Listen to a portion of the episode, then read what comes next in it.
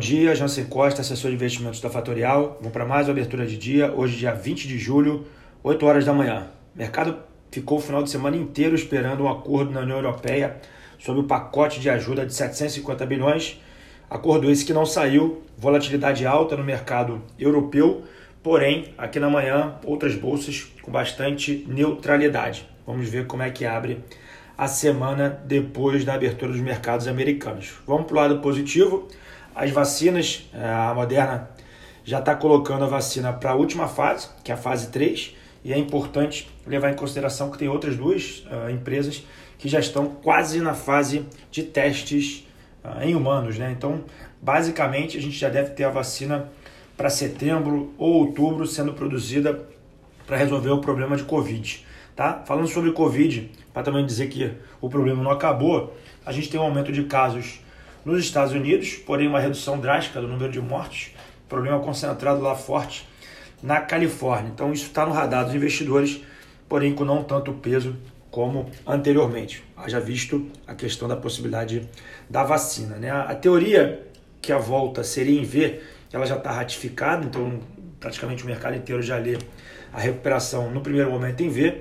Porém, muitos economistas que eu leio aqui na parte da manhã estão esboçando uma, um viés sobre, depois dessa estabilização uh, da volta em V, uma estabilização da economia abaixo da, do ponto anterior à crise, ou seja, abaixo do seu potencial máximo. Então, é, isso é uma coisa que a gente tem que deixar em, levar em consideração, porque o mercado está mais otimista do que isso, mas se isso acontecer, é importante a gente ter isso no radar. Tá? Então, essa, essa teoria mostra que a gente não vai ter uma recuperação heterogênea, ou seja, setores sairão melhores do que outros e países sairão melhores do que outros. Tá? E para corroborar com essa teoria, hoje saiu um dado de exportação e importação do Japão. Tá? Foi o pior do que esperado, apesar da queda nas importações, as exportações vieram praticamente, vou usar um termo pesado, mas é horríveis, e isso precisa ser levado uh, em consideração para o início da semana. Um, um assunto que não está tanto em voga, mas acho que é relevante porque faz preço aqui no Brasil, é a questão do dólar. Tá? É, a Expert foi mês de semana passada, muita palestra boa, muito muito rico a quantidade de informação que a gente recebeu, mas vale três palestras que me chamaram bastante atenção. Uma do Rodrigo Azevedo da Ibiúna, uma, uma casa de multimercados uh, e de ações aqui no Brasil bastante relevante. Rodrigo Azevedo é ex-membro é, do Banco Central, é, ele é sócio junto com o Mário Toros também. Ele falou muito importante dessa questão da liquidez no mundo e como eles veem essa, esse aumento de liquidez versus o preço dos ativos.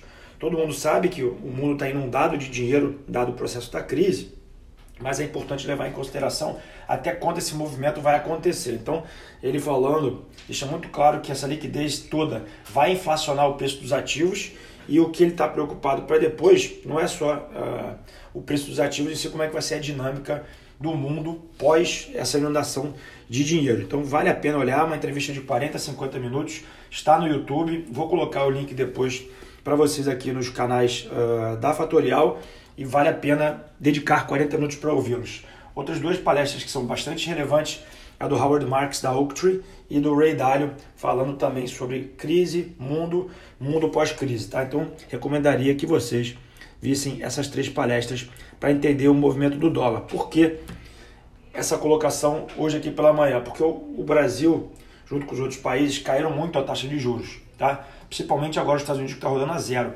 E o maior fator que faz o dólar se enfraquecer no mundo são dois. Basicamente, a diferença de juros dos Estados Unidos para outros países. E uma vez que o dólar está fraco, aumenta a possibilidade de países emergentes como o Brasil ter uma moeda mais forte, consequentemente um crescimento de países emergentes, consequentemente uma apreciação no preço das commodities. Então, se esse ciclo de commodities voltar, vai ser muito bom para o Brasil.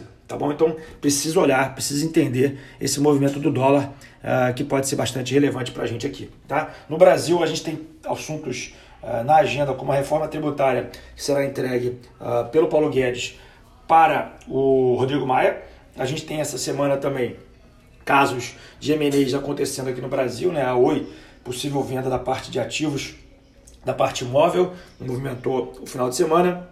E uma possível, entre aspas, união entre Latam e Azul também gera movimento aqui no mercado. Tá? Essa semana tem dados fracos, ou seja, hoje não tem nada de relevante na agenda, mas vai sair essa semana. Uh, começa a temporada de resultados no Brasil, a dos Estados Unidos já está rolando e vai sair os PMIs no mundo inteiro. Vamos ficar de olho para como é que isso vai desenrolar. Como é que está o mercado nesse exato momento? O S&P opera praticamente no 0 a 0, cai 0,27.